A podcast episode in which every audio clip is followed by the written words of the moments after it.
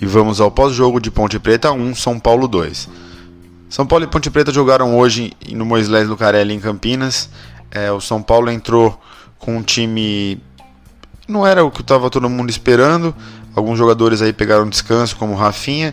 São Paulo, time titular foi Jandrei, Igor Vinícius, Diego Costa, Arboleda e Reinaldo, Gabriel Neves, Rodrigo Nestor e Gabriel Sara, Alisson, Rigoni e Éder. Muita gente estranhou o Igor Vinícius e o Éder.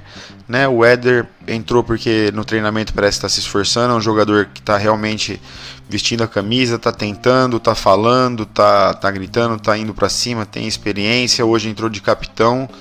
É, foi interessante vê-lo jogar. É, já o Igor Vinícius ele entrou no lugar do Rafinha, acho que o Rafinha foi dar uma descansada, né? Começo de temporada, o Rafinha já tem uma certa idade. E depois eu vou falar de cada um por um aqui das notas, tá bom?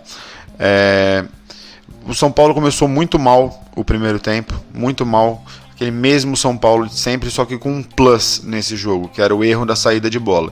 Antes o São Paulo até que não estava errando tanto, tirando no jogo contra o Bragantino, mas ali tinha não conseguia criar muito ali na frente, a bola chegava no meio-campo, o meio-campo chegava para ataque, e o São Paulo parece que treina toque para trás, né? Eu acho que se tivesse uma estatística de toque para trás, a equipe do São Paulo seria disparada a equipe com mais toques para trás no campeonato. É, então o jogo foi se desenhando com o São Paulo muito mal, chegando na frente não fazendo nada, e a Ponte Preta jogando no contra-ataque. Quando aos 26 minutos é, houve um pênalti, né? É, Diego Costa errou na saída de bola, como eu disse, foi o plus aí do São Paulo, estava errando muita saída de bola.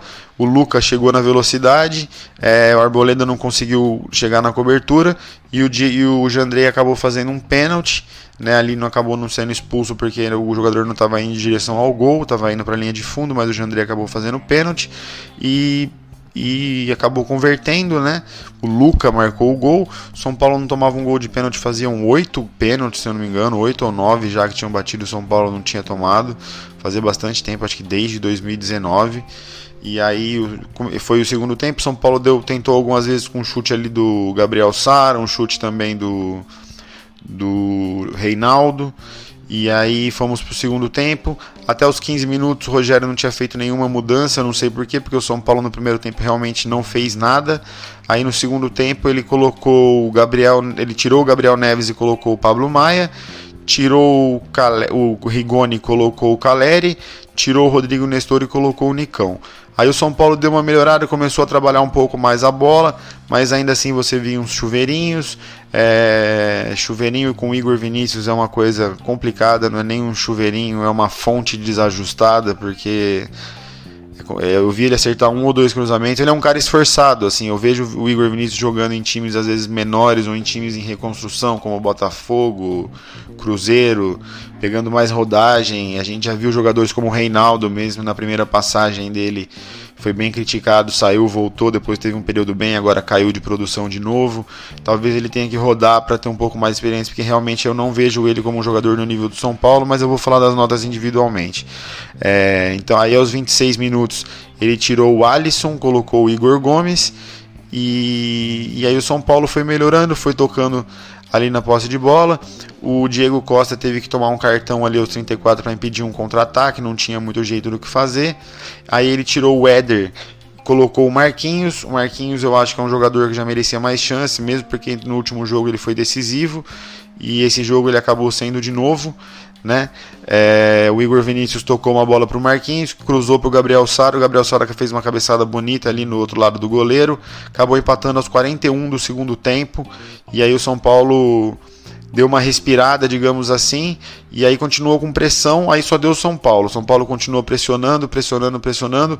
Quando aos 48 do segundo tempo, o Moisés saiu jogando errado, colocou as bolas no pé do Caleri, o Caleri chegou de primeira, deu uma porrada ali no canto, estava de frente para o gol, sem ninguém, só ele, o goleiro. Ali o Caleri não erra, saiu, tirou a camisa, comemorou. É, eu tava, nossa, pensando no pós-jogo que eu ia falar aqui, imaginei que ia ser bem bem ruim. E eu tenho aqui algumas coisas que eu falei, que eu anotei, né? Que o, o Jandrei tá fazendo bons lançamentos, São Paulo tá com muitos chuveirinhos. É, foi uma falha bizarra ali no primeiro gol da Ponte Preta. É, a gente precisa urgentemente de laterais, tanto direito quanto esquerdo. O Reinaldo não está numa boa fase, o Wellington não entra bem, o Igor Vinícius não dá, o Rafinha está com uma certa idade, precisa de um substituto. É, o São Paulo não tem criação, o São Paulo não tem toque de bola. É, vamos às notas né, dos jogadores. Vamos aqui pegar a escalação e passar nota por nota. O Jandrei, para mim, mais um jogo seguro, né, não, não cometeu falhas, apesar ali da zaga ficar testando ele. No lance ali do pênalti ele não tinha muito o que fazer, ele acabou tendo que fazer o pênalti, no pênalti ele aí é pênalti, a gente sabe que, que não tem muito o que fazer. Então, para mim, o Jandrei foi nota 7, jogou na média ali legal. Igor Vinícius, eu, eu particularmente não gosto do futebol dele, para mim, nota 4. É, acertou um, um, ou dois cruzamentos no final, mas durante o jogo ali foi bem complicado, errou bastante passe. É, Diego Costa vem melhorando, ele está ficando um pouco mais maduro, mas errou muito passe. É, precisa ainda, eu acho que também é um jogador que precisa de rodagem, precisa de passagem, ainda não está no nível do São Paulo. O Arboleda salvou algumas vezes, ficou muito perdido ali, parecia que ele estava sozinho, né? E ele ainda ele está num nível bom, acho que ele veio da seleção, está num, num, ritmo legal. O Reinaldo, o, então a nota do Arboleda, eu dou nota 7 para Arboleda, nota 5 para o Diego Costa. Para o Reinaldo, nota 4, muito mal. O Reinaldo vem piorando a cada jogo, não é nem a cada temporada, é a cada jogo você vê que piora. Gabriel Neves, nota 5, desse jogo não fez muita coisa. Rodrigo Nestor errou passes, nota 5 também.